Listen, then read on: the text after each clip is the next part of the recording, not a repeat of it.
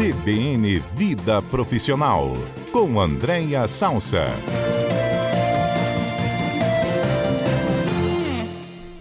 Andréia, tudo bem? Oi, Mário, tudo bem? Boa tarde. Boa tarde aos ouvintes e os colegas de estúdio. Quer responder a nossa enquete de hoje, André? Se você prefere dia frio ou calor para o cotidiano, assim, para trabalhar? O Mário, eu estava ouvindo, engraçado, estava pensando, eu gosto é de dia claro, porque a claridade do dia, ela, ela influencia o meu humor, acredita? Sério? Dias claros eu fico mais disposta, dias mais escuros, porque tem dias que são frios, mas são claros, né? Esses não me incomodam. Mas, por exemplo, o diazinho de hoje, que tá aquela penumbrazinha, eu não gosto, não. Eu gosto de dias claros, com sol ou com frio, desde que seja um dia claro, é o que eu gosto. Por isso que você não aceitou vários convites para trabalhar na Europa, né? Em Londres, foram vários convites, Viena, mas Um lá três lá, da tarde, mas... às vezes no inverno, então duas da tarde está escuro, está Olha, mas você sabe que tem vários estudos sérios, né, fazendo cruzamento de altos índices de suicídio com lugares que têm baixa luminosidade, Olha né? só. Isso é, é bastante sério. Ainda bem que eu não moro nesses lugares, Mário, porque eu acho que eu ia entrar nessa estatística aí. Não, calma, André, também não é para tanto. Não é pra... Você acende uma luz na sua casa, bota uma parede com sol desenhado e vamos que vamos. Andréia, é, relacionamento interpessoal e o ambiente de trabalho. Isso pode definir o sucesso de uma carreira, a maneira como a pessoa se relaciona interpessoal é fora ali do trabalho, André? Um outro tipo de relacionamento, mas que também está relacionado? Ai, sem dúvida, Mário. Como a gente tem ouvido isso, né? As relações interpessoais, as chamadas soft skills, que são as competências comportamentais, e muitas pesquisas sérias, também a gente acabou de falar de uma pesquisa, é, dizendo quanto o mercado né, de trabalho, as empresas cada vez mais valorizam essas habilidades. Então, é fundamental a gente falar, esgotar bastante esse assunto, porque as pessoas acham que se relacionar é só ter o convívio, né? Com uma pessoa ou ter ali o contato no dia a dia. Claro que isso também é se relacionar, mas falar disso no aspecto de competência, aí é, é outra coisa que é um pouco da temática que, que eu quis trazer hoje aqui para gente. Isso aí. Como é que a gente pode, assim, definir? Você traz aqui cinco habilidades essenciais do relacionamento interpessoal. Quais seriam, Andréia? É, eu, eu usei uma obra que é uma obra de um autor bastante respeitado na, na, quando a gente fala de relações interpessoais, que é o Dale Carnegie. Uns falam Carnegie, outros falam Carnegie, mas enfim, ele é uma, uma autoridade nesse tema, ele já faleceu, inclusive, mas ele deixou uma obra muito importante. Né? O clássico dele, um livro clássico, é Como Fazer Amigos e Influenciar Pessoas, é um livro mais conhecido dele, mas ele tem um chamado que eu gosto muito, que são as cinco habilidades essenciais do relacionamento. E ele ensina nesse livro, né, como se expressar, ouvir os outros e principalmente resolver conflitos. E na visão do Dale, as cinco habilidades essenciais do relacionamento são o desenvolvimento de afinidade, a curiosidade, resolver conflitos, comunicação e ambição. E, e, aí eu queria trazer né, um pouco do, desse olhar desse autor, mas também a minha vivência no dia a dia, tentando traduzir naquele jeito que a gente gosta bastante de dar dicas práticas, Adoro. a partir de cada uma dessas habilidades, Mário. Vamos lá então, Andréia. Vamos a lá? primeira. Então, vamos começar com o desenvolvimento de afinidade, né? Afinidade é aquilo que a gente no dia a dia fala, né? Eu tenho afinidade com o Mário, eu tenho afinidade com a Adalberto. O que, que tem por trás disso, né? O Dale traz que a gente pode desenvolver isso, porque esse é o primeiro passo para a gente se relacionar bem com alguém. É a gente permitir que o outro gere alguma afinidade com a gente e a gente com o outro. E ele, primeira dica né, que, que eu dei, a primeira recomendação que ele traz é a nossa capacidade de se expressar de maneira que ele chama clara, diplomática e educada. Em grandes linhas, o que o Dale traz é eu, inclusive, recomendo os nossos ouvintes para irem lá no comentário que a gente já fez sobre etiqueta corporativa, que basicamente é isso, né? Em grandes linhas é para a gente começar a se relacionar com alguém, a gente precisa que o outro tenha educação, né? Educação no sentido de cumprimentar, no sentido de responder, né? Minimamente, quando eu dou um bom dia, uma boa tarde, uma boa noite, agradecer, pedir da licença, obrigada, essas coisas tão clássicas mas que é um princípio para a gente construir afinidade. Você imagina você chegar num ambiente de trabalho, né, o teu primeiro dia, o teu primeiro é, está mudando de setor, você tem que trabalhar num setor diferente daquele dia, você chega, dá bom dia e ninguém responde. É disso que a gente está falando, né? Essa educação, essa diplomacia e essa forma clara de me expressar, sempre de uma forma muito é, educada, tentando construir essa, aproxima, essa aproximação. Então, essa é a primeira habilidade que o Dale nos traz como essencial para o relacionamento. A segunda, que ele chama, é resolver conflitos, que é basta estar no ambiente profissional que a gente, todo mundo precisa de uma forma ou de outra, né, Mário, resolver um conflito. Um conflito que seja menos complexo e às vezes conflitos muito complexos. E a recomendação que ele traz, que é a gente primeiro tem que fazer uma avaliação honesta e detalhada da situação, incluindo as nossas próprias necessidades. E aí, quando ele traz essa recomendação, a gente pode chegar à conclusão, Mário, quando a gente faz uma avaliação honesta diante de um conflito, é que a gente pode ser o conflito. É, e isso não é tão trivial, tá? Isso é, é um exercício difícil, porque normalmente quando a gente está diante de um conflito, é mais confortável, é, talvez, transferir a responsabilidade para o outro. Normalmente é isso que as pessoas fazem, e poucas pessoas aí é um exercício belíssimo de autoconhecimento até de humildade também, né? A gente se afastar daquele conflito e fazer a pergunta: será que eu não sou o conflito? Ou se, até que ou que se eu não sou totalmente conflito, até que parte esse conflito tem a ver com a minha responsabilidade nesse relacionamento. Então, essa é uma dica valiosa para a gente investir no relacionamento interpessoal, porque quando a gente se relaciona com pessoas, uma hora ou outra pode ser que aconteça ali um conflito. Se acontecer, a primeira autocrítica é um caminho muito importante. André. A terceira habilidade. Oi. Será que a gente pode tentar aplicar um exemplo aí nessa história de conflito? Por, claro. Vou tentar eu aqui, ou você tenta aí, eu não sei, mas não sei. Vamos não, dizer que a gente lá. marca uma entrevista aqui, a entrevista não agrada. Não fica legal, o entrevistado não desempenhou bem ali, enfim, não foi boa a entrevista. E eu coloco a culpa, poxa, Adalberto, falei que não podia ser uma pessoa desse setor, tinha que ser outra. E ele, enfim, esse tipo de conflito, você está dizendo assim, conflito é, do dia a dia, esses conflitos que surgem no dia a dia e muitas vezes a gente não consegue enxergar nossa própria responsabilidade, é mais ou menos isso? Ou são conflitos maiores, assim, de uma área com outra exato, área? Exato, Mário, exato. Vamos trazer esse teu exemplo e tentar exercitar em cima desse exemplo. Vamos supor que você trouxe um entrevistado, não gostou, a coisa enrolou, não foi como imaginava, e aí a primeira responsabilidade é no produtor que talvez convidou o entrevistado que não era o melhor para falar daquele tema. Quando o Dale faz sugere, né, que a gente se afaste do conflito e veja, talvez, será que você como entrevistador, né? Talvez você estava bem. Será que as suas perguntas foram adequadas? Será que talvez o briefing para o entrevistado foi ideal? Será que na hora que você pediu para o Adalberto convidar entrevistado, o briefing foi dado para ele? Então pode ser que todas as respostas sejam: o entrevistado era ruim, sim, e o Adalberto não fez, não fez o que deveria. Nunca Mas acontece. aqui a recomendação é antes de eu culpabilizar alguém, é Entendi. é muito saudável a gente fazer esse exercício diante daquele problema, deste conflito, qual é a parte que me cabe é, para esse conflito ter sido gerado. Pode ser que nesse exercício eu aprenda, e é sempre assim, né?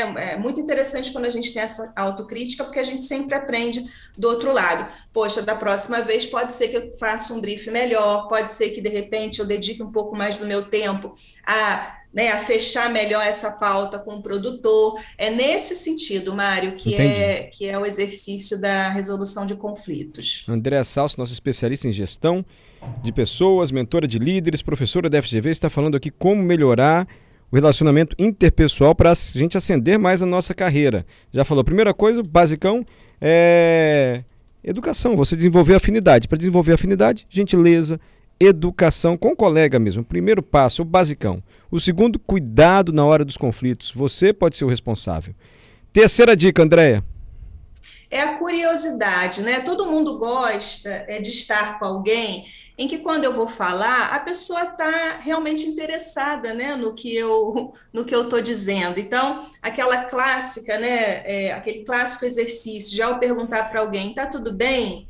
É, estar preparado para uma resposta é, e querer realmente se interessar pelo que vem dali, né? Mas independente dessa coisa muito básica, na hora que você está estabelecendo ali um contato, a pessoa perceber que do outro lado tem alguém com interesse genuíno por ela. Então, aquela, aqueles aqueles cenários, né, que às vezes a gente vê no ambiente corporativo, de que uma pessoa vai falar com a outra, a outra não desgruda o, o olhar do, do computador e fala, ó, pode falando, pode falando. Não é pode falando, né? Eu tenho, se eu tenho interesse genuíno pelo que o outro está falando, minimamente eu vou me virar e me né, conduzir ali para o que a pessoa está dizendo. Ou então não sai do celular e pode falando que eu estou entendendo. Então, são coisas que, que, do ponto de vista da curiosidade, é muito importante, que tem a ver com fazer amigos também, é, esse relacionamento interpessoal, que a gente já falou um pouco sobre isso em outros ocasiões e que sempre acho muito saudável a gente fazer amigos no ambiente profissional. A outra habilidade, Mário, é a famosa comunicação. Eu diria que 10 em cada 10 empresas, vou ser bem, bem abusiva aqui, 10 em cada 10 empresas têm problemas de comunicação, porque é um, um, um, um aspecto bastante complexo, né? não é tão trivial. Eu dei traz uma, uma afirmação que eu gosto muito, que ele diz: expressar-se mais cuidadosamente pode economizar tempo e talvez dinheiro para a empresa. Ele fala talvez, e eu digo com certeza economizar dinheiro, porque é um pedido mal feito, é uma entrega mal feita, né, Mário? É, é retrabalho. Se eu não tenho cuidado de ter a clareza de que eu me comuniquei adequadamente, que o outro entendeu, e a gente entender que as pessoas entendem de forma diferente, né? Não é porque eu tenho certeza de que eu estou falando de uma forma clara que eu não posso necessariamente ter certeza que o outro entendeu também de forma clara. Então, checar se o que eu falei o outro entendeu, sobretudo se que você está pedindo uma coisa muito importante, é fundamental, porque dependendo do que aconteça, pode ser que tenha um retrabalho e todo mundo tenha que trabalhar tudo de novo para chegar naquele naquele resultado final, que às vezes você precisava gastar só mais 10 minutinhos explicando um pouco melhor e evitaria uma série de trabalhos e de gastos de tempo e gastos de economia pela empresa, né? E por último, que é a competência, habilidade da ambição. Esse é, é muito interessante porque ele faz uma relação de ambição com aquele desejo é, da pessoa prosperar no trabalho e às vezes essa palavra ambição ela é muito mal vista, né, pelas pessoas como uma coisa negativa e é muito importante que na nossa é, prática profissional a gente tenha o desejo de crescer na nossa carreira e o desejo de crescer muitas vezes está relacionado à nossa habilidade de se relacionar com o outro. E ele recomenda, Mário, o exercício cada vez maior do elogio. É, e isso minha, no meu dia a dia profissional e nas minhas interações com as empresas, com os profissionais, eu vejo quanto tem gente que lamenta é, muitas vezes não receber aí, não tem jeito, né? A gente sempre volta para a liderança, é, como sentem falta de um reconhecimento, de um elogio da liderança.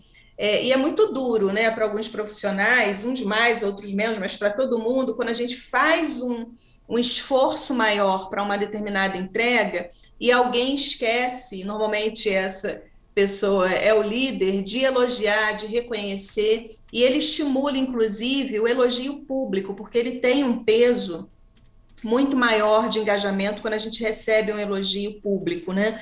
É, então, ele também reforça de que é muito importante que a gente faça esse reconhecimento, que dê essa recompensa, que é muito mais, tem um efeito prático, muitas vezes maior do que um aumento salarial, é um elogio. É claro que dinheiro é algo super importante, remuneração é algo muito relevante, a gente já falou isso algumas vezes aqui também, mas o elogio, o reconhecimento é sempre muito importante. Então, o Dale, quando ele faz esse convite para a gente refletir de uma forma muito simples, né, nessas cinco habilidades essenciais de relacionamento, que é desenvolver a nossa afinidade, o resolver conflitos, a nossa curiosidade sobre o outro, a nossa capacidade de comunicação e, por último, a ambição no sentido de quando a gente é reconhecido, a gente tem um desejo maior, né, de produzir, de estar naquele lugar, eu acho que são dicas valiosas para a gente fazer uma autocrítica, que será que eu estou cuidando, né, dos meus relacionamentos interpessoais do jeito que eu deveria no ambiente corporativo, no ambiente de trabalho, né? Tem muita gente querendo falar com você, Andréia. O... Você falou primeiro da gentileza, da educação. Giovanni, eu. Essa situação de as pessoas serem cordiais, enfim. Já passei por situações inusitadas. Chegava ao escritório, dava bom dia para todo mundo e uma pessoa disse: Sua felicidade pela manhã me irrita. Achei que fosse brincadeira, mas a pessoa continuou me fuzilando com o olhar. E essa situação que o Giovanni passou é comum também, né? A pessoa chega às vezes feliz demais. Eu tenho uma colega, 4 da manhã, vamos equipe, uhul! Quando ela solta esse uhul. Eu entendo, Giovanni, mas é brincadeira, a gente fala assim mais de brincadeira. Mas ela fala uhul! para implicar também, enfim. Mas é, acontece, né, André? É, a gente tem que ter, ter muito cuidado, porque. É, e aí, de novo, a autocrítica. Olha que interessante como a dica do Dei é valiosa, né? Num primeiro momento, a gente ouvindo o depoimento do ouvinte, parece que o outro lado é, necessariamente está inadequado. Mas será que não é a forma de chegar? Às vezes, imagina, chegar às quatro e meia da manhã em que a gente tem uma noção de que algumas pessoas não acordam bem, outras não acordam mal, e algumas pessoas demoram né, a entrar, e alguém chegar efusivamente, às vezes inadequadamente, pode ser que o problema não esteja no outro, mas na forma como eu entro no ambiente de trabalho. Ou não, pode ser que seja uma pessoa realmente mal educada e que, e, e que inclusive, se incomoda com a educação do outro. Mas eu acho que é esse exercício que é muito interessante, né? Se eu o meu comportamento incomoda o outro, é, é, sempre interessante a gente fazer essa autocrítica, porque pode ser que o óbvio não seja tão óbvio assim, e talvez esteja em mim a inadequação comportamental. Mas me parece, pelo que o ouvinte falou, que realmente é, era uma pessoa que tá com problemas aí de relacionamento, precisando desenvolver melhor sua capacidade de relacionamento. O Ronivon não faz nenhuma pergunta, ele só tem um comentário para corroborar o que você disse. Eu tinha um diretor assim na empresa que eu trabalhava. A gente ia falar e ele não deixava o computador, era horrível conversar com ele. Essa me parece uma virtude tão grande do líder, parar para ouvir. Olhar no olho, nem que seja por pouco tempo, mas parar para ouvir o que o outro quer dizer, o que o liderado quer dizer.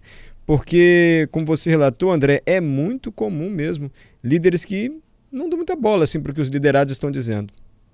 Não. E estão trocando, é, eu acho que tem, tem dois aspectos, né? Um, que a gente sabe que, que o dia a dia de um líder não é simples, não é trivial, é absolutamente desafiador e que nem sempre o líder vai ter aquela disponibilidade que talvez o liderado imagine. Mas faz parte em algum momento, se eu sou líder e alguém me procura no momento que não dá, e às vezes esses momentos existem mesmo, não dá para eu dar atenção. Você se volta para o seu liderado e fala: olha, nesse momento eu realmente não consigo, mas volta daqui, deixa eu dar uma olhadinha, olha no relógio, se você acha que consegue resolver aquele problema em meia hora, você pede meia hora para que ele volte. Agora, o fato de você tentar né? Porque imagina, os dois não conseguem resolver, nem o líder, porque está tendo que resolver uma coisa que o prende ao computador, e nem o liderado, que se sente, inclusive, desrespeitado ou desvalorizado, porque o líder sequer é capaz de olhar para ele. Mas é, o que a gente não pode é, permitir é que uma atitude dessa seja valorizada no ambiente profissional e de que essas pessoas sejam vistas como muito ocupadas, muito importantes, muitas vezes inovadoras, né? Aquelas pessoas que chegam nas reuniões olhando o celular ou que, né, e aí querem passar essa imagem de inovação. Não, essa imagem é uma imagem de uma pessoa mal educada, uma, uma imagem de uma pessoa deselegante, uma imagem de uma pessoa que não tem noção que seu impacto, sobretudo se ele é líder, para o outro ele tem um impacto negativo. Então, Aqui não tem nenhum discurso mágico e romântico de que o líder tem que parar a qualquer momento para falar com a sua equipe. Não, às vezes ele não consegue mesmo, mas a gente precisa dialogar com o time e estabelecer ali que naquele momento não consegue, mas em breve, daqui a ou às vezes no outro dia, Mário, hoje eu não consigo, é muito urgente. Se não for absolutamente urgente, amanhã a gente conversa, porque agora não dá. Agora, o que não dá é para a gente naturalizar alguém pedindo para falar com a gente, a gente sequer olha para a pessoa. E o nome disso é falta de educação. Obrigado, André. Até a próxima segunda-feira, hein? Até, queridos. Até segunda.